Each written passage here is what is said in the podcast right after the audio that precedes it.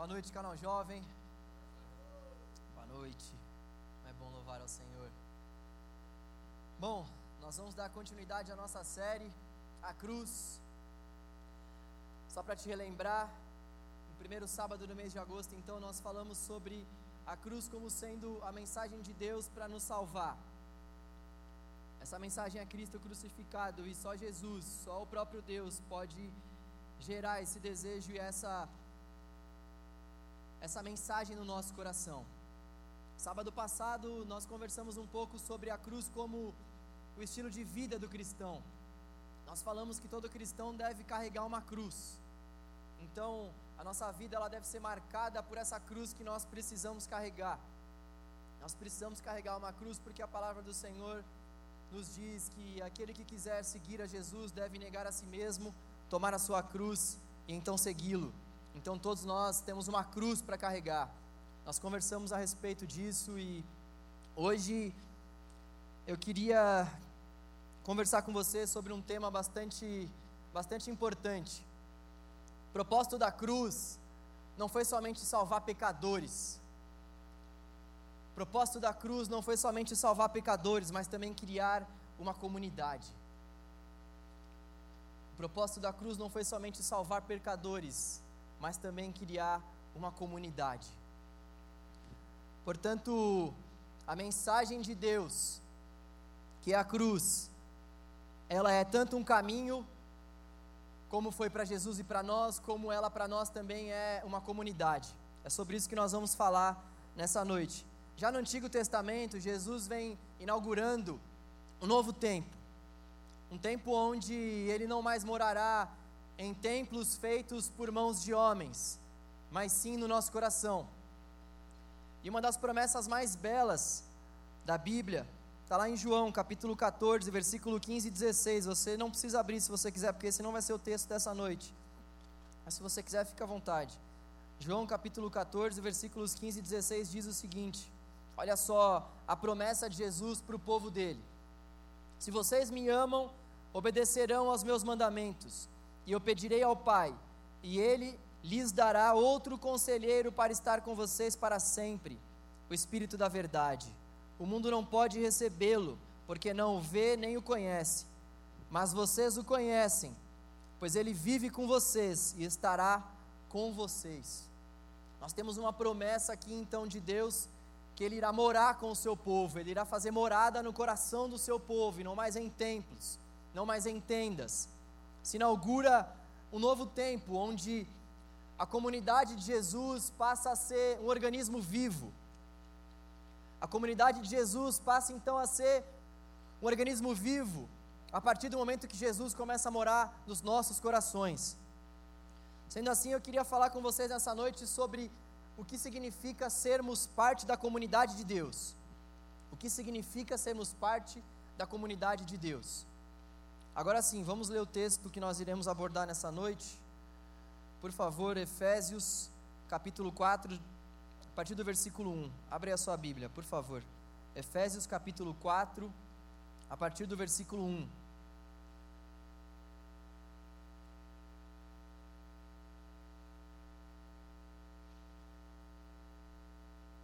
Efésios 4, a partir do versículo 1. Então, nós estamos diante desse novo tempo, onde a comunidade de Deus é um organismo vivo. Vamos ler o texto com isso em mente. Como prisioneiro no Senhor, rogo-lhes que vivam de maneira digna da vocação que receberam. Sejam completamente humildes e dóceis, e sejam pacientes, suportando uns aos outros com amor. Façam todo o esforço para conservar a unidade do espírito pelo vínculo da paz. Há um só corpo e um só espírito, assim como a esperança para a qual vocês foram chamados é uma só. Há um só Senhor, uma só fé, um só batismo, um só Deus e Pai de todos, que é sobre todos, por meio de todos e em todos. E a cada um de nós foi concedida a graça, conforme a medida repartida por Cristo. Vamos orar mais uma vez. Deus, estamos diante da Sua palavra, palavra essa que mudou a nossa vida, Senhor Palavra essa que tem poder para transformar os nossos corações e para fazer com que a gente possa buscar uma mudança profunda, Deus. É isso que nós queremos, Pai. Queremos que a tua palavra, Senhor, entre no nosso coração e cause transformações e mudanças profundas, Senhor. Nós repreendemos toda ação que não provém do seu espírito nesse lugar. Nós repreendemos tudo aquilo que vem para nos distrair, para tirar o nosso foco. Nós consagramos a Ti, Senhor, esse templo, as nossas vidas, consagramos ao Senhor todas as coisas para que tudo possa voltar para Ti, porque tudo veio de Ti, é para a Tua glória, Senhor. É no nome de Jesus que oramos, amém. Amém. Muitos vão dizer que o livro de Efésios nos capítulos 1, 2 e 3 é um livro mais doutrinário, ou seja, Paulo está falando algumas doutrinas para aquela igreja de Éfeso. E a partir do capítulo 4, 5 e 6, Paulo então vem aplicando essas doutrinas, ou seja, se antes ele dava a teoria, a partir do versículo 4 ele vai falar como que aquela teoria vai funcionar na prática. Nós estamos aqui, nesse capítulo, capítulo 4. O foco de Paulo, a partir desse capítulo 4, vai ser falar sobre a unidade, mas não aquela unidade de forma ecumênica, mas sim aquela unidade que pode, pode vir somente do Espírito Santo de Deus, aquela unidade que somente o Espírito Santo de Deus pode gerar no meio da igreja. Muitos vão dizer que Paulo escreveu essa carta durante a sua prisão em Roma. Por isso que logo no começo da carta ele diz que é um prisioneiro no Senhor. E é interessante a gente olhar para essa, essa afirmação de Paulo, porque mesmo estando preso, mesmo estando com aquelas algemas postas pelos romanos, ele ousa dizer que ele é um prisioneiro no Senhor. Ele é um prisioneiro no Senhor e não um prisioneiro dos romanos. E por que será que Paulo diz isso? Paulo diz isso porque aquilo que de fato estava prendendo não eram aquelas algemas colocadas pelos romanos, aquilo que de fato prendia o coração e a mente de Paulo era o próprio Cristo. Paulo sabia que ele poderia Paulo sabia que ele poderia passar por qualquer prisão, por qualquer cadeia, porque na verdade quem estavam presos eram o coração e a mente de Paulo. Aquelas algemas não estavam prendendo Paulo. Na verdade, Paulo estava preso ao evangelho de Jesus Cristo. Paulo era era um detento, encarcerado no Senhor. Ou seja, Paulo é tanto um prisioneiro de Cristo como um prisioneiro por amor a Cristo. Paulo estava se sujeitando a todas aquelas coisas por amor a Cristo, pela causa de Cristo. Na sequência, Paulo vai escrever alguns pontos fundamentais que vão responder ao tema dessa noite, que é o que significa ser parte da comunidade de Deus. O que significa ser parte da comunidade de Deus. Ou seja, no começo eu disse então que Deus, Jesus, melhor dizendo, inaugurou um novo tempo. Um tempo onde ele não mais moraria em templos feitos por mãos de homens, mas no nosso coração. A partir do momento que Jesus mora no nosso coração, nós somos a igreja, ou seja, nós somos a comunidade. Comunidade e igreja são termos sinônimos. Nós somos a comunidade. Eu vou usar o termo comunidade aqui porque para mim o termo, uh, o termo comunidade, na verdade, ele nos remete a uma a uma afeição maior. O termo comunidade, ele nos leva a um afeto maior, a um, a um abraço mais caloroso. Então, nós estamos nesse ponto onde Jesus inaugura esse novo tempo e nós passamos a ser morada dele, igreja dele, comunidade dele. E um dos, um dos caminhos, ou melhor, uma das ideias elementares da, da cruz de Jesus é que aqueles que são chamados por Jesus passam a fazer parte dessa nova comunidade, que é a comunidade da cruz de Cristo. A cruz de Jesus une todas as pessoas que se achegam até Ele. É por isso que a comunidade é conhecida como a comunidade da cruz, porque a cruz é quem nos une, Cristo é quem nos une. Então, nós vamos entender nessa noite o que significa ser parte da comunidade de Deus. Em primeiro lugar, Paulo vai nos lembrar nesse versículo que, como prisioneiro no Senhor, rogo-lhes que vivam de maneira digna da vocação que receberam. Então, em primeiro lugar, ser parte da comunidade de Deus é receber uma vocação. Ser parte da comunidade de Deus significa receber uma vocação. Talvez você possa se perguntar, e qual vocação é essa? Paulo vai responder essa pergunta no capítulo 1 de Efésios, ele vai dizer lá no capítulo 1, versículos 5 e 6: Em amor nos predestinou para sermos adotados como filhos. Paulo está falando de Deus. Deus, em amor, nos predestinou para sermos adotados como filhos, por meio de Jesus Cristo, conforme o bom propósito da Sua vontade, para o louvor da Sua gloriosa graça, a qual nos deu gratuitamente no amado. Paulo vai nos dizer no capítulo 1 de Efésios que nós fomos vocacionados para sermos filhos.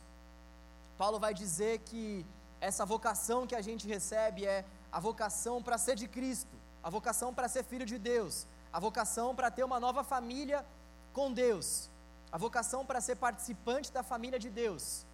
Ou seja, por mais que alguns aqui possam ser órfãos, por mais que alguns aqui possam ter pais não presentes, por mais que alguns aqui possam ter pais violentos, nosso verdadeiro pai é Deus porque agora nós somos adotados por meio de Jesus Cristo na cruz, nós recebemos essa nova vocação. Então não há mais órfãos. Não há mais quem aqui possa dizer que não tem um pai, porque Jesus nos adotou como filhos, ou melhor, Deus nos adotou como filhos por meio da obra de Cristo. Então nós temos essa nova família, nós passamos a fazer parte da comunidade de Deus. Por meio dessa noção, a gente começa a fazer parte da comunidade de Deus. Eu fico imaginando a cena, sabe? A gente a gente sendo adotado pelo Senhor, a gente sendo abraçado por ele, ele dizendo: "Vem para cá, agora você é meu filho, agora você foi adotado por mim, ainda que você não tenha pai, ainda que o seu pai te maltrate, ainda que coisas terríveis possam acontecer no âmbito da sua família, você é meu filho agora, eu te adotei por meio de Jesus. Por meio de Jesus você recebeu uma nova vocação, você agora tem uma nova família. Essa é a vocação que a gente recebe quando nós estamos em Cristo e ser chamado para Cristo é ser chamado para a liberdade e para a paz. Em primeiro lugar, ser chamado para Cristo é ser chamado para a liberdade e para a paz. Deus nos adota, nós somos chamados para sermos de Cristo e ser de Cristo é ser chamado para a liberdade e para a paz. É ser chamado para a liberdade e para a paz, porque nós realmente estávamos mortos e perdidos. Nós realmente estávamos mortos e perdidos. Sabe, uma boa pregação do Evangelho sempre deve conter essa, essa verdade maravilhosa. A verdade do Evangelho é que nós estávamos perdidos perdidos por conta da nossa natureza pecaminosa herdada pelo nosso pai Adão o que nós temos em comum aqui, além do branco dos nossos olhos, é que todos nós somos filhos de Adão. Mas por outro lado, veio o segundo Adão, Jesus Cristo, nosso Senhor. E então, toda a escravidão do pecado, todo o medo, toda a angústia, foram postas por Deus na cruz do Calvário para que nós tivéssemos uma vida nova. A verdade do Evangelho, então, é que o pecado toma conta do nosso ser, da nossa mente, do nosso intelecto.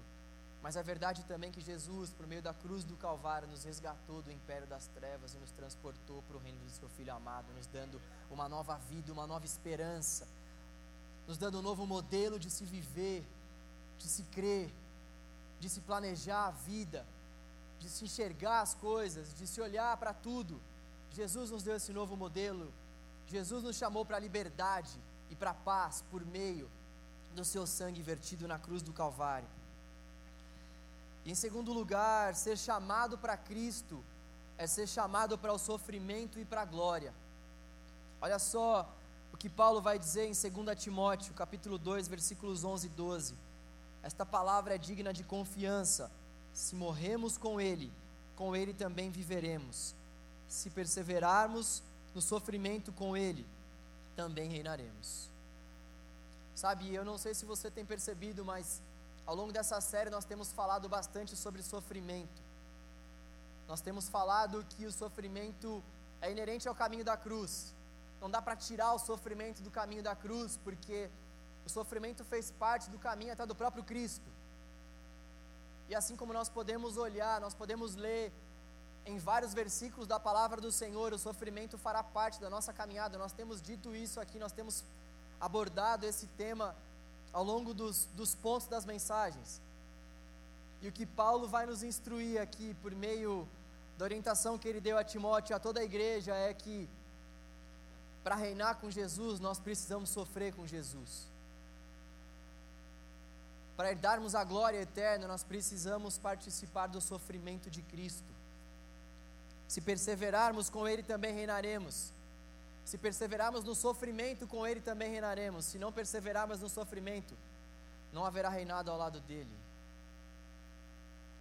Nós não reinaremos ao lado dele se nós não perseverarmos no sofrimento.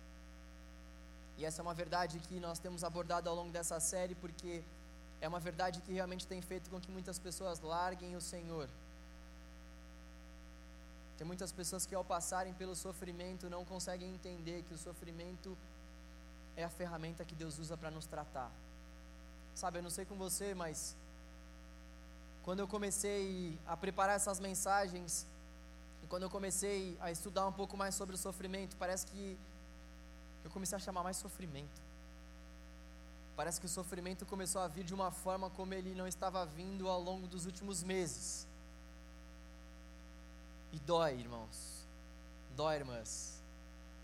O negócio é dolorido. Mas por outro lado, essa ferramenta de Deus para nos tratar é maravilhosa, porque quando a gente consegue passar pelo sofrimento, perseverando em oração, perseverando em Cristo Jesus, com Cristo Jesus, nós saímos daquela situação, nós saímos daquele problema renovados, revigorados, muito mais fortes para encarar a próxima adversidade, para encarar a próxima dificuldade. Então, de sofrimento em sofrimento, nós vamos caminhando, nos firmando em Jesus, aquele que passa conosco todo e qualquer sofrimento.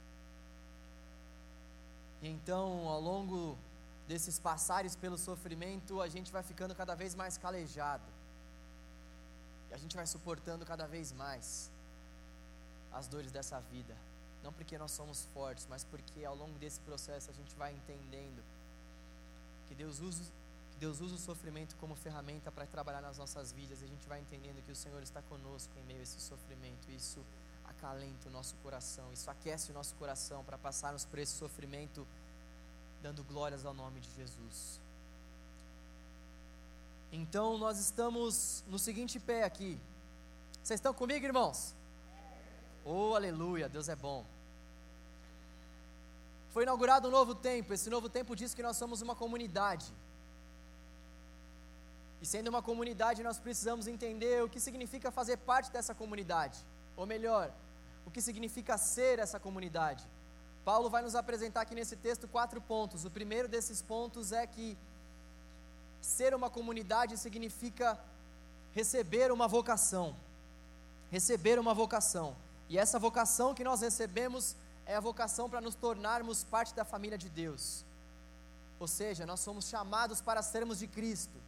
Ser de Cristo é ser chamado para a liberdade, para a paz. E ser de Cristo é também ser chamado para o sofrimento e para a glória. Portanto,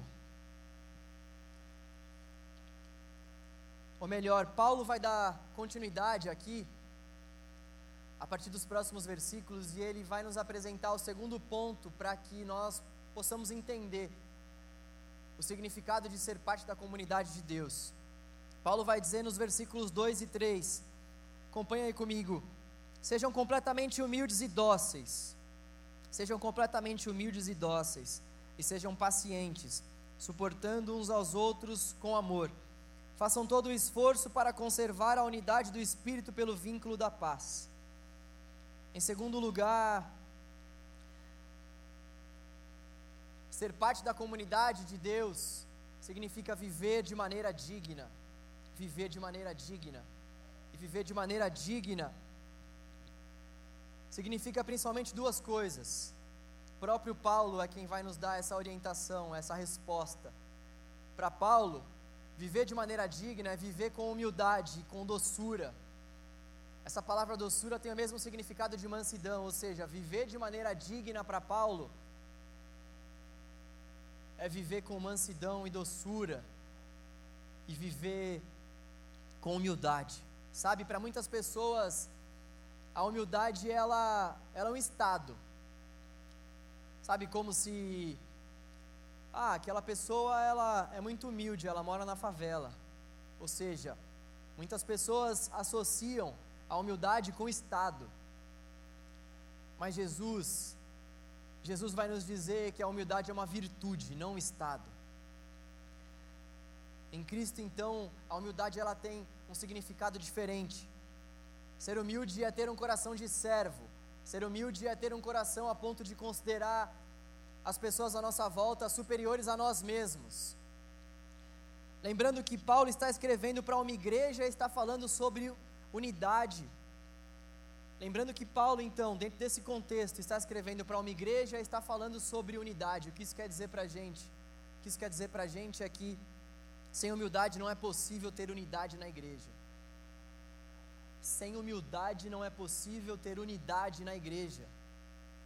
É isso que Paulo está querendo nos dizer. Não é possível que a gente vivencie a unidade que o Espírito Santo tem para gerar no nosso meio, sendo que nós não sejamos humildes. Vale a pena falarmos um pouco mais sobre algumas características de uma pessoa humilde, já que esse é um tema que todos nós precisamos ouvir bastante. Bom, a pessoa humilde, ela é uma pessoa que aceita confrontos, ela aceita reconhecer os seus erros diante das pessoas. E essa tem sido uma falta muito grande dentro da igreja de Jesus. A gente muitas vezes não tem conseguido reconhecer os nossos erros. A gente muitas vezes pasta para reconhecer as nossas falhas. Sabe, uma pessoa humilde é aquela pessoa que reconhece quando erra, e por mais que doa, não é agradável a ninguém. Chegar para alguém e falar: Olha só, me desculpe, eu estava totalmente errado. É claro que isso dói, isso fere um pouco o nosso ego, no entanto, isso é necessário para que nós possamos viver uma vida em unidade, para que nós possamos viver como sendo comunidade de Deus. Esse é um dos traços de uma pessoa que agora faz parte da comunidade de Deus. Nós precisamos aprender a confessarmos os nossos erros, admitirmos os nossos erros. Isso não deve ser motivo de separação entre nós. Por outro lado, há muitas pessoas que, quando vão conversar com as outras a respeito de certos erros, falam de uma forma totalmente grotesca. Então, a questão aqui é realmente nós falarmos aos nossos erros uns aos outros, a gente conversar sobre falhas, sobre erros, mas em amor. Em segundo lugar, uma pessoa humilde, ela tem um desejo autêntico de servir os outros. Ela tem um desejo principalmente de servir aquelas pessoas que não podem dar nada em troca a ela. Uma pessoa humilde, ela serve as pessoas que estão à sua volta, principalmente aquelas pessoas que não vão poder dar um retorno a ela. Ou seja, ela está simplesmente preocupada com o serviço. E hoje que nós temos visto são muitas pessoas que servem, mas que ao servirem, com todo respeito, ficam como cachorro, que ficam perto do dono, pedindo algum reconhecimento. Você já viu como que é um cachorro quando você entrega alguma coisa para ele? Ele quer mais, ele quer que você entregue mais coisas para ele. Ele fica ali buscando a sua presença, buscando a presença do dono, buscando o reconhecimento do dono. Eu quero que o dono me note, eu quero que o dono faça alguma coisa mais para mim. É dessa forma que muitos de nós temos vivido, esperando o reconhecimento dos homens. Ser humilde é servir, sem esperar esse tipo de reconhecimento dos homens. Ser humilde é servir simplesmente pelo fato de que Jesus serviu e deu a vida dele em resgate de muitos. É simplesmente servir. Ser humilde é saber pedir desculpas, Quanto tempo faz que você não pede desculpas para alguém? Quanto tempo faz que eu não peço desculpas para alguém? Hoje eu pedi desculpas para Paula, aprontei algumas em casa. Quanto tempo que a gente não pede desculpas para alguém? Sabe, às vezes um simples pedido de desculpas para uma pessoa pode fazer com que um problemão seja evitado. Quantos problemas acontecem por conta de uma falta de um pedido de desculpa. Uma pessoa que é humilde tem essa marca de saber pedir desculpa, de saber que pedir desculpa é uma virtude, é uma virtude. Sabe, quando você vê uma pessoa que sabe reconhecer as suas falhas, os seus erros, quando a gente vê uma pessoa que sabe pedir desculpa, essa pessoa é virtuosa aos olhos de Deus. Essa pessoa é virtuosa aos olhos do Senhor, porque ela está moendo o seu próprio ego em prol da causa do Evangelho de Deus. Ser humilde é ser grato. Quem é humilde é grato porque sabe que recebeu o maior presente dessa vida a salvação. Ser humilde é ser grato em todo o tempo, porque é saber que Jesus já nos deu tudo aquilo que nós precisávamos, a saber, Jesus Cristo. Deus nos deu tudo aquilo que nós precisávamos, Deus nos deu Cristo, seu bem mais precioso. Sabe, ser humilde é saber que a gente não merece nada, por isso tudo que nós temos é fruto da graça de Deus. Uma pessoa que é humilde, ela sabe que ela não merece nada, por isso que ela é humilde, porque ela sabe que lá no fundo ela não merece nada, ela merecia na verdade a morte. Um dos lemas do Vitão, sempre quando a gente vai perguntar como é que ele está, ele sempre fala: melhor do que eu mereço, e é isso mesmo. Nós sempre estamos melhor do que nós merecemos, porque o que nós merecíamos era a morte. No entanto, nós estamos vivos. Uma pessoa humilde reconhece uma pessoa humilde reconhece que ela só tem motivos para agradecer. Por isso ela é humilde. Por isso ela é grata. A humildade nos faz crescer, ela nos aproxima do Senhor. Sabe, tem um teólogo que diz que um cristão orgulhoso é tão contraditório quanto um demônio humilde. Um cristão orgulhoso é tão contraditório quanto um demônio humilde. É algo extremamente contraditório, nós cristãos não sermos humildes e sermos arrogantes. As outras duas coisas que Paulo trata no versículo, ou seja, mansidão e paciência, são, são virtudes ligadas à humildade.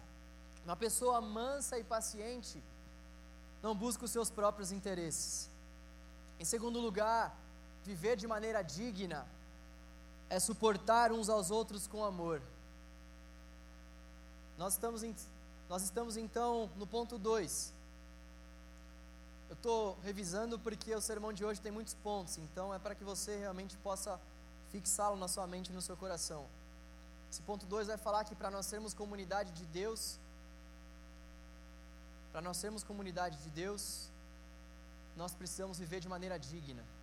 Viver de maneira digna, em primeiro lugar, é então viver com humildade e doçura. E em segundo lugar, é viver suportando uns aos outros.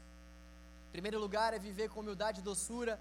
E em segundo lugar, é viver suportando uns aos outros. Sabe, esse, esse suportar aqui não é aquele suportar, ah, tá bom, eu vou suportar essa pessoa. Não, é aquele suportar de quem, de quem tem um fardo nas suas costas. Aquele suportar como se nós tivéssemos um saco de cimento nas nossas costas, realmente nós tivéssemos que suportar uns aos outros em amor com um saco de cimento de 50 quilos nas costas, ou seja, é um suportar de verdade, é um suportar as limitações, é um suportar as fraquezas, é um suportar aquilo que muitas vezes nos fere, é suportar uns aos outros em amor, é suportar, suportar, é isso que é viver de maneira digna. E sabe, essa também tem sido uma terrível falta da nossa geração suportar um ao outro tem a ver com ser clemente com as fraquezas do outro. Muitos de nós aqui, a começar em mim, quando a gente vê uma pessoa que muitas vezes é mais fraca do que nós, quando a gente se depara diante de uma pessoa que às vezes fala algumas coisas que a gente não concorda, a gente logo quer se afastar daquela pessoa. Eu amo célula, ou melhor, pequeno grupo, porque dentro do pequeno grupo é onde nós nós mais somos tratados. Sabe, no pequeno grupo, quando você está vendo que o líder perguntou uma coisa e a pessoa está falando outra e você engole seco. Sei que o líder não perguntou isso, mas amém. Você vai com aquela cara de concordância. Aquelas vezes que o líder nem termina uma pergunta e a pessoa já interrompe o líder que está perguntando e você, novamente, aquela vontade de falar para a pessoa, deixa ele terminar, e você engole seco e. Glória a Deus. Aleluia. Aquelas vezes onde você vê aquela pessoa compartilhando aquelas semanas que parecem intermináveis e você vê que aquilo não está edificando ninguém. E você com alegria sorri. Nós temos que suportar muitas coisas dentro de um pequeno grupo. E é dentro de um pequeno grupo que muitas vezes nós mais temos que suportar uns aos outros em amor. Daí a importância de você estar em um PG. Pega esse link, moleque. Pega essa ligação. É importante você estar num PG, não porque o PG tem somente essas coisas. Isso que eu falei quase nem existe nenhum PG. É importante você estar num PG e eu estar, e eu estar também num PG porque são nesses pequenos grupos que nós somos tratados pelo Senhor. São nesses pequenos grupos que nós temos essa oportunidade de suportarmos uns aos outros em amor e então crescermos em maturidade para a glória de Jesus.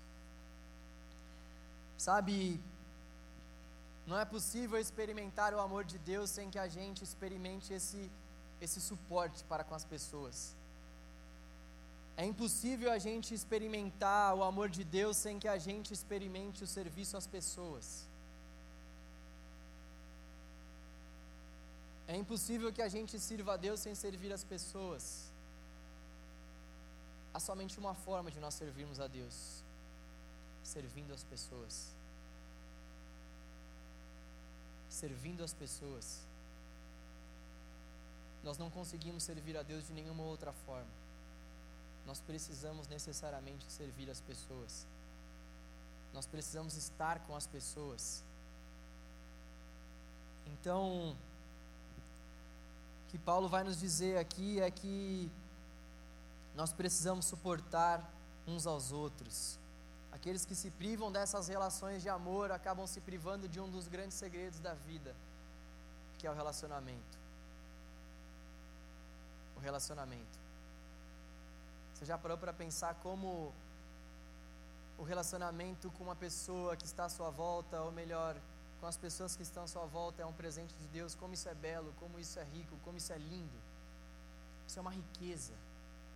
É uma riqueza a gente poder se relacionar uns com os outros e, através dessa relação, a gente glorificar o Senhor. Terceiro lugar, viver de maneira digna, segundo o texto, é viver se esforçando para estar em paz. Irmãos, eu estou preocupado. Vocês estão entendendo? Amém. Esse é o terceiro ponto dentro do segundo ponto. Vocês estão entendendo isso? O segundo ponto da mensagem é que para a gente, para a gente ser da comunidade de Deus, nós precisamos viver de maneira digna. Em terceiro lugar, viver de maneira digna é viver se esforçando para estar em paz. Paulo vai dizer no versículo 3: façam todo o esforço para conservar a unidade do espírito pelo vínculo da paz. Façam todo o esforço, todo o esforço para conservar a unidade do espírito pelo vínculo da paz. Algumas versões vão dizer esfor esforçando-se diligentemente, ou seja, esforçando-se com gosto, com afinco, com vontade de se esforçar mesmo. Sabe de uma notícia boa? Nós jamais conseguiremos fazer todas essas coisas que nós citamos aqui, ou melhor, que eu citei aqui, sermos humildes, sermos dóceis, sermos mansos, suportarmos uns aos outros, nós jamais conseguiremos fazer tudo isso sem a ajuda do Espírito Santo de Deus. Jamais. Jamais. É o Espírito Santo de Deus que vai gerando e vai conduzindo o nosso coração para que a gente possa exalar esse bom perfume de Cristo, para que a gente possa ir aos poucos evidenciando a obra do fruto do Espírito na nossa vida.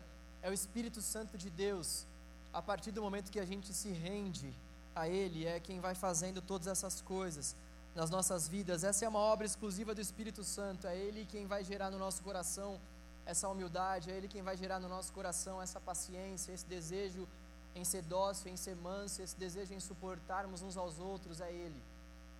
O que nós precisamos fazer então é estarmos sensíveis à voz desse Espírito que fala conosco todos os dias. Viver de maneira digna é isso. E para viver de maneira digna é preciso depender do Espírito de Deus. Porque toda bondade é bondade de Deus, toda verdade é verdade de Deus. Que diria Calvino. Terceiro lugar, ser comunidade de Deus quer dizer ser um só corpo. Ser comunidade de Deus quer dizer ser um só corpo. Olha só o que Paulo vai dizer a partir do versículo 4. Há um só corpo e um só espírito, assim como a esperança para a qual vocês foram chamados é uma só. Há um só Senhor, uma só fé, um só batismo, um só Deus e Pai de todos, que é sobre todos, por meio de todos e está em todos. De todas as metáforas que a palavra de Deus usa para se referir à igreja, ou seja, à comunidade de Deus, aqui a Bíblia mais usa é essa metáfora do corpo. E esse talvez seja um dos maiores desafios da igreja, viver como um corpo. Ser corpo não é o mesmo que ser uniforme. Muitas vezes, ser corpo não é a mesma coisa que ser uniforme, ou seja, ser corpo não quer dizer que nós tenhamos que estar aqui todos com saias e com a mesma roupa ou com coisa do tipo. Ser corpo não é isso. Ser corpo. Ser corpo não tem a ver com esse tipo de coisa. Unidade não quer dizer uniformidade. E diversidade não quer dizer divisão. Unidade não quer dizer uniformidade. E diversidade não quer dizer divisão. Não quer dizer que porque nós sejamos diversos, nós sejamos desunidos. Não quer dizer que pelo fato de nós não sermos uniformes, nós não somos unidos. A unidade no corpo de Cristo, ela se dá por conta desses sete elementos que Paulo apresenta para nós. A unidade dentro do corpo de Cristo, ela se dá porque nós acreditamos que há um só Espírito, porque nós acreditamos que há uma só esperança, nós acreditamos que há um só Senhor, que há uma só fé, que há um só batismo, que há um só Deus, e que é um só Pai, que é sobre todos e está em todos. É isso que nos torna corpo de Cristo. Não as nossas roupas.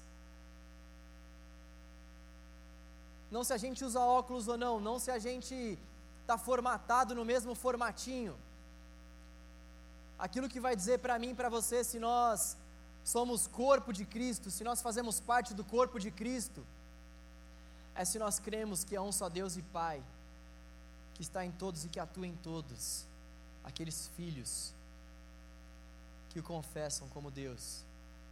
Se nós temos o mesmo Espírito, se nós confessamos o mesmo Cristo, se nós somos batizados no mesmo batismo, ou seja, o batismo de Jesus, o batismo do Pai, do Filho e do Espírito Santo de Deus, se nós aqui confessamos que há um só Pai, se nós aqui estamos unidos em uma mesma fé, é isso que faz com que nós sejamos um. E é importante a gente dizer isso, tomando emprestada as palavras de um teólogo chamado Philip Yancey.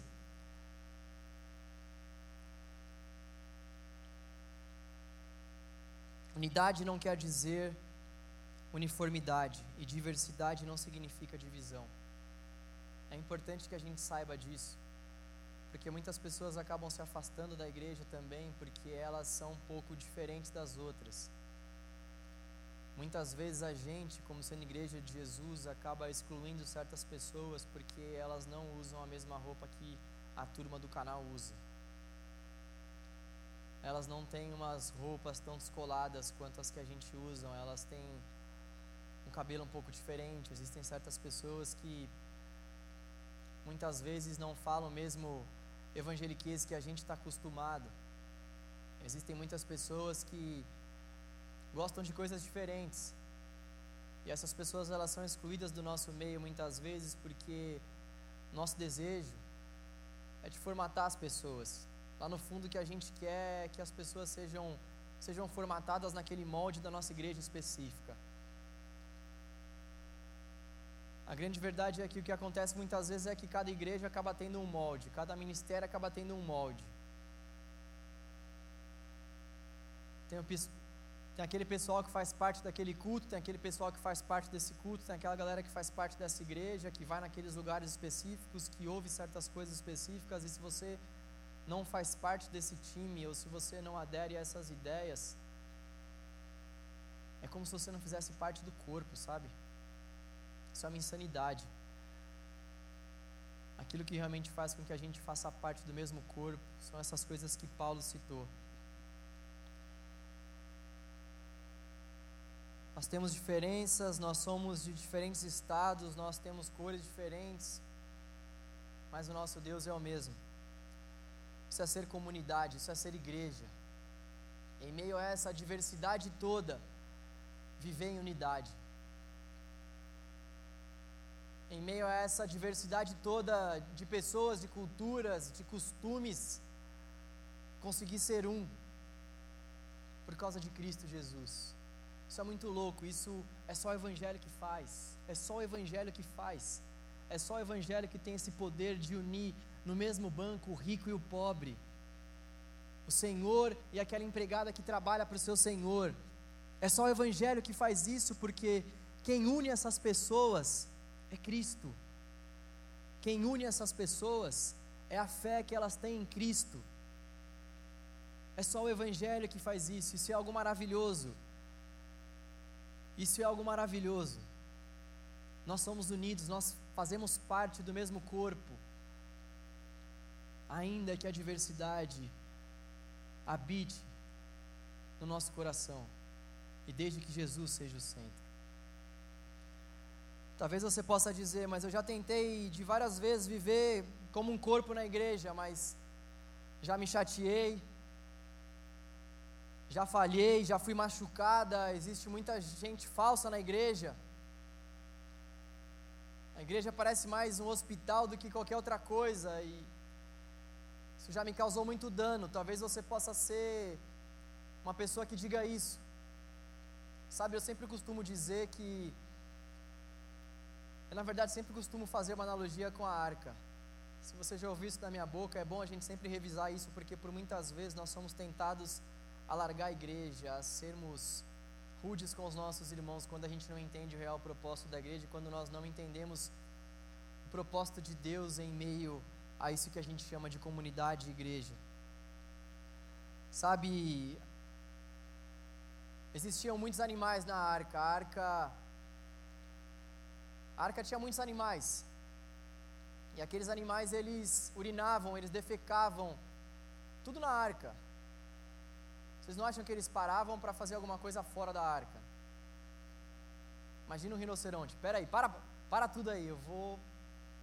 Claro que isso não existia. E aqueles animais urinavam e defecavam dentro daquela arca. Imagina o quanto aquela arca deveria feder. Imagina o quanto aquela arca deveria cheirar mal. A arca é a igreja. A arca é a igreja. A igreja fede muitas vezes. A igreja cheira mal muitas vezes. Mas a igreja é o lugar mais seguro que nós podemos estar. Assim como a arca era o lugar mais seguro que aquelas pessoas poderiam estar, a igreja é o lugar mais seguro que nós podemos estar. Nós precisamos aprender também que nós precisamos olhar para Cristo. Sabe, se a gente for se chatear com toda e qualquer pessoa que que falar alguma coisa pra gente, a grande verdade é que a gente não vai, não vai acabar se relacionando com ninguém.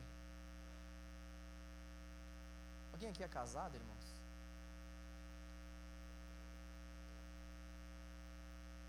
Se você ficar com esse tipo de mentalidade de se chatear com qualquer coisinha, você não vai casar. Você não vai nem ter cachorro. Porque um cachorro, quando você chega e fala para ele não fazer xixi em lugar, ele vai lá e faz. Ele vai te causar uma certa, uma certa chateação. O que eu quero dizer com tudo isso é que não é somente a igreja que vai te chatear, mas todos os lugares que você for, todos os lugares que você frequentar, na sua sala de aula, no seu trabalho, na sua casa, em tudo quanto é canto, você vai se deparar com situações e pessoas que vão te chatear. vão te colocar diante de uma certa situação incômoda, situação essa que você não gostaria de estar. Nós não temos como fugir desse, desse tipo de situação, nós não temos como fugir desse tipo de pessoa. E nós precisamos de uma vez por todas entender que a igreja não existe para fornecer entretenimento. A igreja existe para que nós possamos adorar a Deus. A igreja existe para que a gente adore ao Senhor e não para que a gente venha aqui se entreter. E quando a gente vem com a mentalidade de se entreter, a gente realmente acaba se chateando. Sabe aquela mentalidade? Ah, hoje eu vou lá. Hoje eu vou pular, hoje eu vou dançar, hoje eu vou. Ninguém pode me chatear. A nossa mentalidade não é essa. A nossa mentalidade é: eu posso pular, eu posso dançar, mas eu vou fazer de tudo para adorar o Senhor. E adorando ao Senhor, eu entendo que eu estou no meio de pessoas que estão sendo trabalhadas pelo Espírito Santo de Deus. E eu também entendo que o Espírito Santo de Deus quer trabalhar o meu coração também, porque não há ninguém perfeito. Existem muitas pessoas que às vezes se acham com um dedinho a mais na santidade, né? Galera, Deus disse: sede santos, não sede chatos.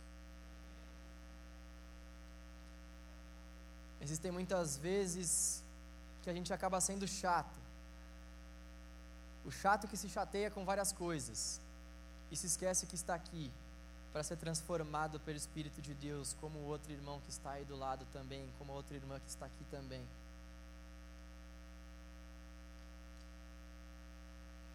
Você já imaginou se todas as pessoas da igreja fossem como eu e você? Imaginou se todas as pessoas da igreja fossem como você? Jesus de Maria e José. Santa Maria, Mãe de Deus, não roga por mim, porque eu sou pecador, e você também. Isso está tá fora da, da alçada humana. Ninguém é perfeito, inclusive eu e você. Sabe, um, um outro ponto que é muito interessante em meio a tudo isso, em meio a esse processo da igreja, da comunidade de Jesus, é que Jesus haverá de tirar do meio da igreja, haverá de tirar da igreja toda mancha, toda mácula. É Jesus quem faz isso. Devemos nos esforçar para pregarmos o Evangelho e para vivermos uma vida santa, mas é Deus quem separa os lobos das ovelhas, é Deus quem separa o joio do trigo, é Deus quem separa os chatos dos santos, é Deus quem separa aqueles que querem dar fruto daqueles que não querem dar fruto, é Deus quem faz essa separação. É Deus quem faz essa separação. E o desdobramento disso para o nosso coração é que isso tem que nos trazer paz. Não cabe a nós fazermos essa separação. Quem fará essa separação será o Senhor. O que cabe a nós é pregarmos o Evangelho, nos esforçarmos para vivermos o Evangelho de uma maneira santa. Mas é Deus quem vai fazer esse tipo de separação. Em quarto lugar, ser parte da comunidade de Deus é confiar que a graça é repartida por Cristo. A graça é repartida por Cristo. Olha só o que Paulo diz no versículo 7: A cada um de nós foi concedida a graça conforme a medida repartida por Cristo. Nós não precisamos nos desesperar por absolutamente nada. Jesus está bem tranquilo, governando os céus e a terra e capacitando a sua comunidade. Jesus está bem tranquilo, governando os céus e a terra e capacitando a sua comunidade, ou seja, nós. Ele chama quem Ele quer, a hora que Ele quer, da forma como Ele quer. Ele faz tudo como Ele quiser. É Ele quem reparte a sua graça. Sabe o que é interessante? A gente olhar para o livro de Atos e ver que aqueles discípulos estavam concentrados em ensinar a doutrina dos apóstolos para aquelas pessoas, em repartir o pão de cada dia, em repartir os seus bens, e é interessante a gente ver a repartição da graça de Deus no meio deles, a ponto de que no final do capítulo 2, Lucas vai nos dizer que o Senhor ia acrescentando dia após dia aqueles que iam sendo salvos. Deus ia repartindo dia após dia a graça deles, aqueles que iam sendo salvos. Nosso foco deve ser realmente nos concentrarmos nos ensinos dos apóstolos, ou seja, na palavra de Deus. Repartirmos os nossos bens, repartirmos o pão de cada dia, e o Senhor é quem há de repartir a graça no meio do povo dele.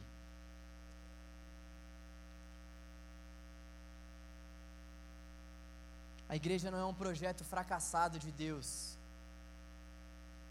A igreja não é um projeto fracassado de Deus. Muitas vezes a gente quer fazer as coisas no lugar de Cristo.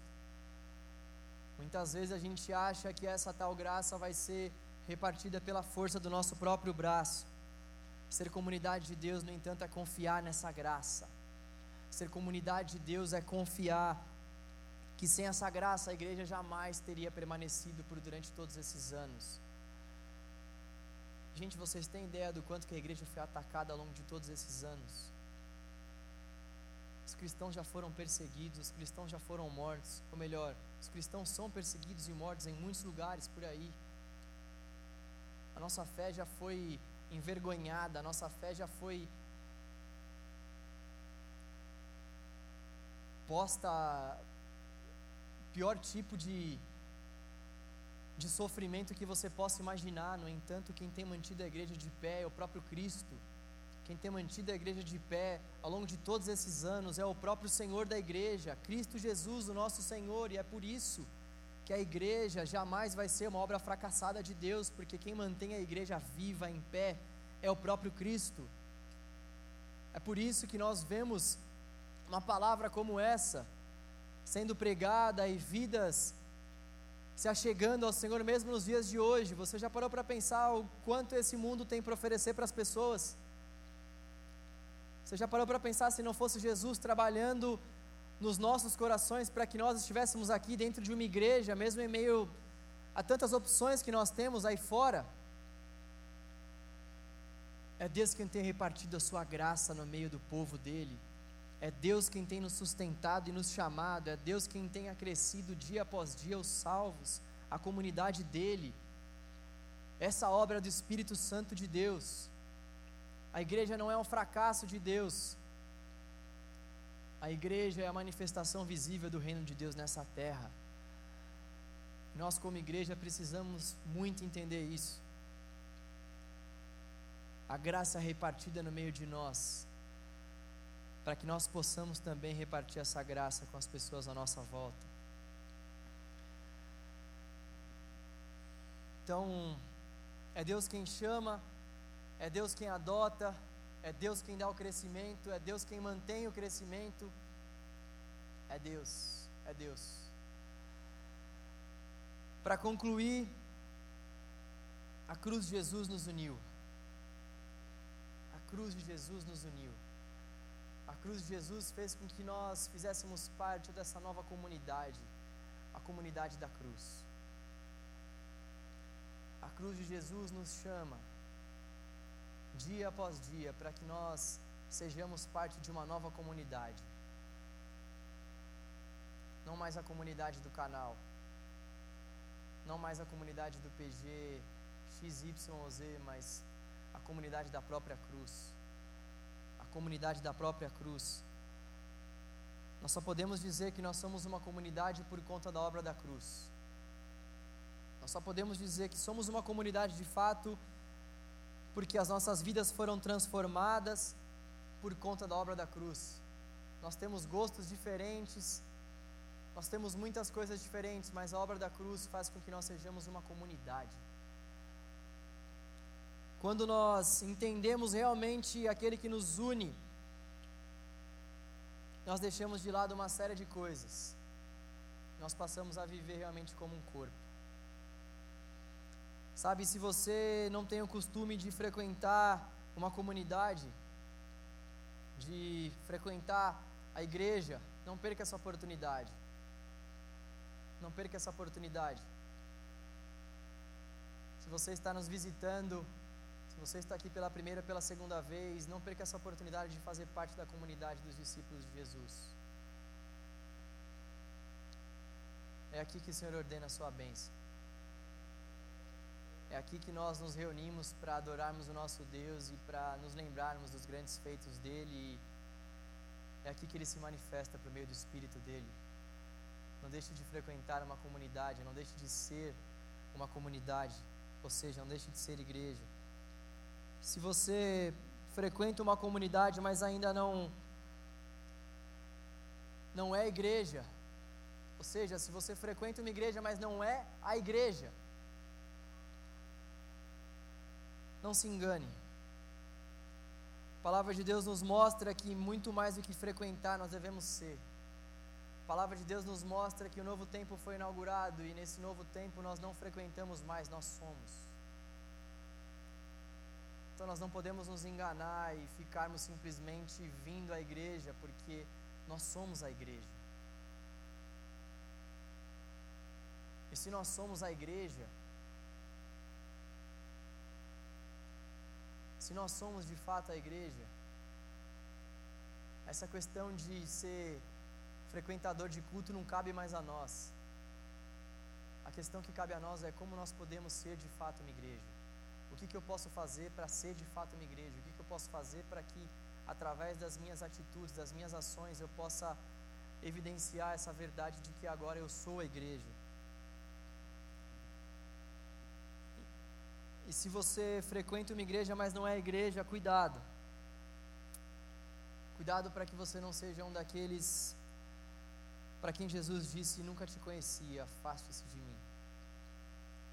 Imagina o quanto vai ser triste se a gente, mesmo estando aqui todos os sábados frequentando o canal Jovem, chegarmos diante do Senhor e ouvirmos da boca dele: Eu nunca te conhecia, afaste-se de mim. Jesus disse isso para pessoas que tinham feito milagres. Jesus disse isso no Evangelho para pessoas que haviam feito, feito muitas maravilhas. No entanto, essas pessoas eram meras frequentadoras de templo. Elas não eram habitação do Senhor. Elas não tinham o Senhor no seu coração. E se você frequenta a comunidade e é a comunidade, ou seja, se você frequenta a igreja e já entendeu que você precisa ser igreja, cuidado para não se cansar. Cuidado para não se cansar. A gente muitas vezes se cansa e a gente acaba deixando de ser igreja por conta de muitas coisas. Sempre quando você pensar em se rebelar contra alguém aqui, ou quando você pensar em desistir, lembre-se de que Jesus morreu por essa pessoa que está ao seu lado e morreu até o fim. Sabe de uma coisa interessante? Aparentemente a gente não vê nenhum defeito grave na igreja de Éfeso. Paulo não vai tratar nenhum efeito muito grave na igreja de Éfeso. Nenhum problema grave doutrinário foi tratado nessa igreja. Parecia que essa igreja demonstrava uma fé genuína. No entanto, quando nós vamos lá para Apocalipse, olha só o que João vai dizer acerca da igreja de Éfeso. Conheça suas obras, seu trabalho árduo e a sua perseverança. Sei que você não pode tolerar homens maus, que pôs à prova os que dizem ser apóstolos, mas não são. E descobriu que eles eram impostores. Você tem perseverado e suportado os sofrimentos por causa do meu nome e não tem desfalecido. Contra você, porém, tenho isto: você abandonou seu primeiro amor. Lembre-se de onde caiu, arrependa-se, pratique as boas obras que praticava no princípio. Aquela igreja era zelosa. Era zelosa. Olha só quantas coisas boas João vai dizer a respeito daquela igreja. Igreja que não tinha um grave problema doutrinário, que nem tanto se esqueceu do elementar primeiro amor. Muitas vezes a gente entendeu que nós precisamos ser igreja, que nós precisamos ser comunidade, mas a gente tem deixado o primeiro amor de lado. Temos feito como essa igreja de Éfeso. Não são coisas muito graves, a gente não tem nenhuma falta grave. No entanto, a gente muitas vezes se esquece, a gente abandona o primeiro amor. Ainda que todos nos chateiem, a gente não deve desistir da igreja nem desistir de Jesus. Desistir da igreja é o mesmo que desistir de Jesus. Por mais que você muitas vezes possa mudar de igreja por conta de razões variadas, deixar a igreja, deixar o organismo vivo de Cristo, é deixar o próprio Cristo. Então a cruz ela é essa comunidade onde os discípulos de Jesus se encontram, onde eles recebem essa vocação, onde eles vivem de forma digna, onde eles vivem para o Senhor, onde eles recebem esse propósito de Deus, onde eles ao redor da cruz comungam no mesmo corpo, por meio do mesmo Espírito, louvando o mesmo Deus. E a comunidade da cruz de Jesus, ela tem esse ponto que só ela tem, que é o de ver a graça de Deus sendo repartida por meio de todos na comunidade. Essa é a comunidade da cruz de Jesus. Queria que a gente orasse nesse momento e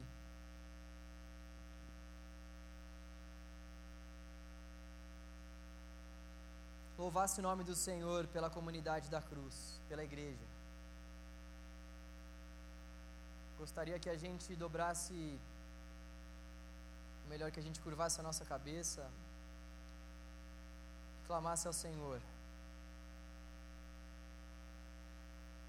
para que Ele nos ajudasse em meio a essas tantas dificuldades, em meio a esses tantos desafios que, que nós temos, pelo fato de fazermos parte da comunidade da cruz. Deus, nós te louvamos, Deus. Te louvamos porque a cruz para nós não é somente uma mensagem ou estilo de vida, ela é uma comunidade. A cruz para nós é uma comunidade, Deus.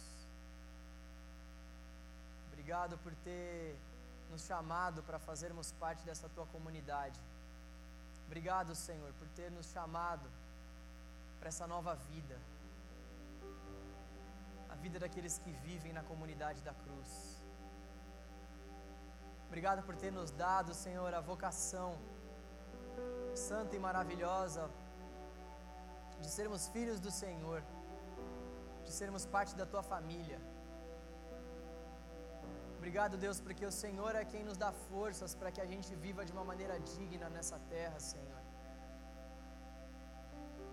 Vivendo de forma humilde, doce, mansa, suportando uns aos outros. Ó oh, Deus, nos dê forças, Pai, para que a gente possa suportar cada vez mais uns aos outros. Nos ajude, Deus, para que cada vez mais nós possamos suportar as cargas uns dos outros. Gere no nosso coração esse desejo, Senhor, em suportarmos as cargas uns dos outros. Gere no nosso coração, por meio do Seu Espírito, esse desejo, Senhor, de servirmos um ao outro, Pai, esse desejo de sermos transformados por meio do Espírito que habita na vida um do outro, Senhor. Use as pessoas aqui, Senhor. Usa-nos, Deus, para que nós possamos estar alinhados com o propósito que o Senhor tem para o teu corpo, Deus. Ó oh, Deus, nós queremos andar alinhados, Pai, com a visão do Senhor a respeito do corpo, Pai. Nós queremos adorar somente Jesus como Senhor e Salvador das nossas vidas. Nós queremos depender somente do Teu Espírito. Nós queremos ser batizados no mesmo batismo. Nós queremos nós queremos ter a mesma fé, Senhor, a fé no Filho de Deus. A fé no teu Cordeiro, Senhor. Oh, Deus. Por fim, Senhor, nós queremos te pedir, Deus, para que o Senhor reparta a tua graça no meio do teu povo. É o Senhor quem faz isso no meio da igreja, Deus. Reparta essa tua graça maravilhosa no meio da tua igreja, Senhor. Reparta a tua graça no meio do teu povo. E derrame dons, Pai. Derrame dons sobre a tua igreja. Derrame, Senhor. Derrame sabedoria sobre o teu povo, Deus. Derrame, Senhor, o teu espírito poderosamente a ponto de nos encher, Senhor, a ponto de nos encher, Deus, a ponto de desejarmos essa nova vida, Senhor, essa vida em comunidade. Ó oh, Deus, ajuda-nos, Deus, a suportarmos esses defeitos uns dos outros, Senhor. Ajuda-nos, Pai, a vivermos unidos aqui, Senhor. Ajuda-nos a vivermos como irmãos que foram resgatados pelo mesmo Senhor. Ajuda-nos, Senhor, a vivermos como pessoas que foram resgatadas pela mesma cruz, a cruz de Cristo. Ajuda-nos a vivermos como pessoas que foram resgatadas pelo mesmo sangue, santificador e resgatador, o sangue de Cristo. Oh Deus, gere em nossos corações esse desejo em estarmos juntos, unidos, te confessando como Senhor e Salvador das nossas vidas. Oh Deus, essa palavra é simples, o teu evangelho é simples, mas o teu espírito, por meio do teu texto, ainda que pregado de forma simples, tem poder para gerar grandes transformações. Faça isso aqui nessa noite, Deus.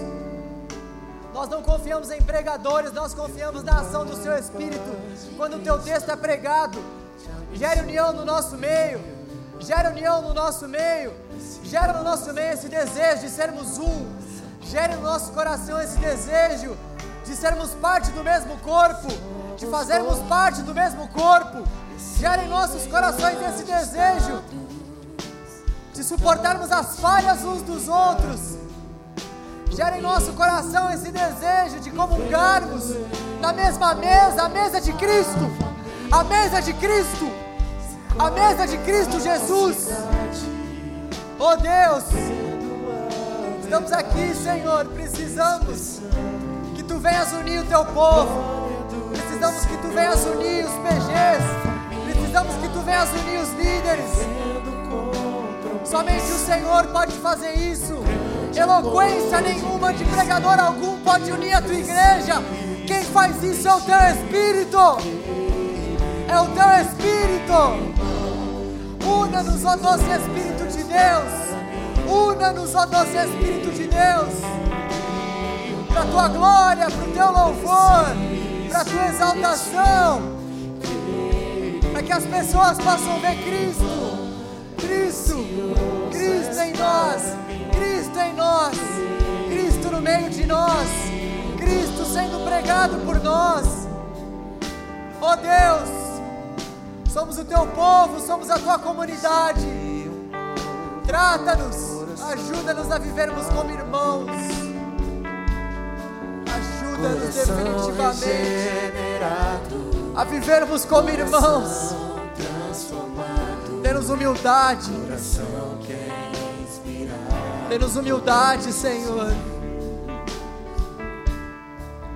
Como fruto desse novo coração. Esboce ao Senhor, esboce ao Senhor o seu desejo, o nosso desejo.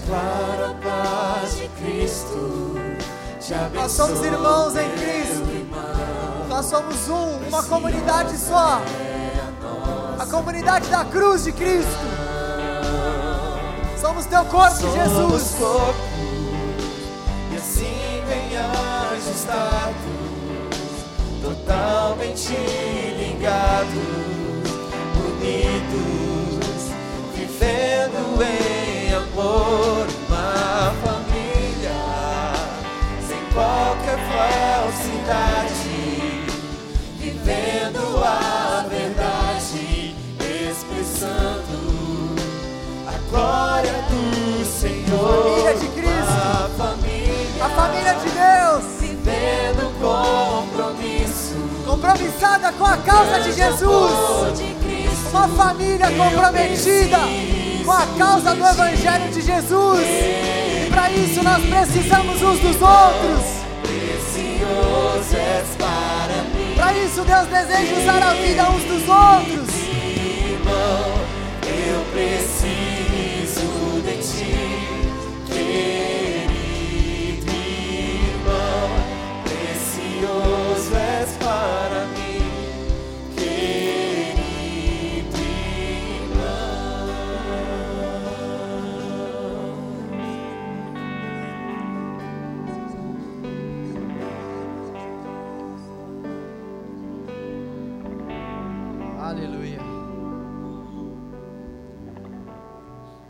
Louvado seja o nome do Senhor no meio da comunidade dele. Amém. Aplauda ao Senhor.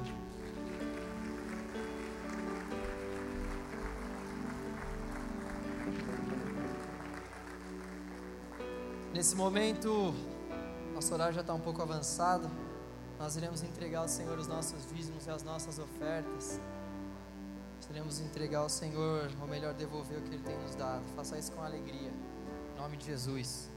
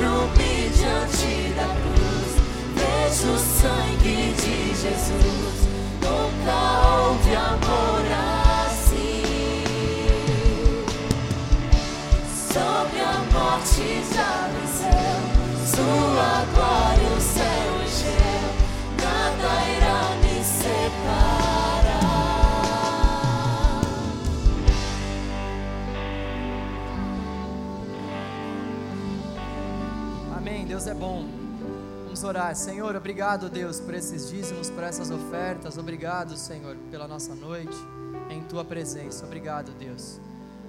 Trabalhe nos nossos corações, Senhor, esse é o nosso desejo. Trabalhe nos nossos corações para que a obra da cruz, Senhor, possa não somente ser uma verdade, mas seja uma prática de vida, Senhor, em cada um de nós, Deus.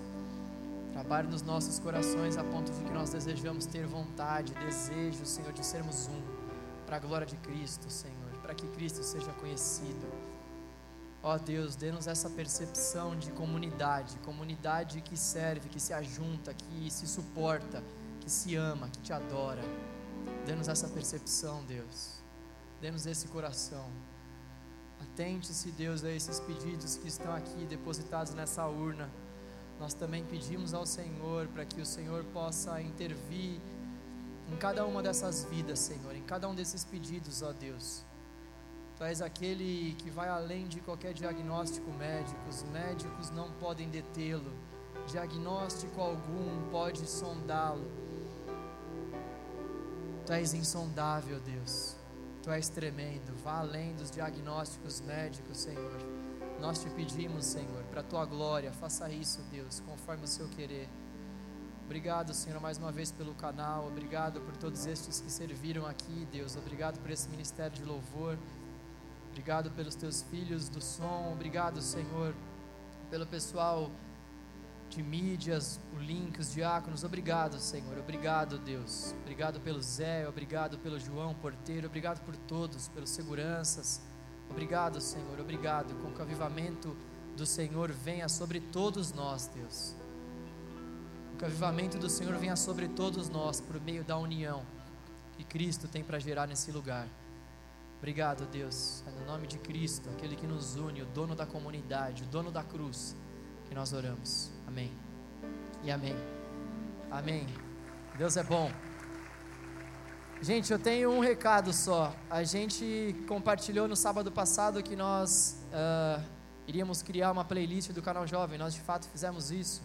Só que deu uns bugs aí na, na playlist, então você aguarda aí, tá? Que tá para sair a playlist aí. Amém? Vá na paz, que Deus te abençoe. E um ótimo resto de sábado aí para você.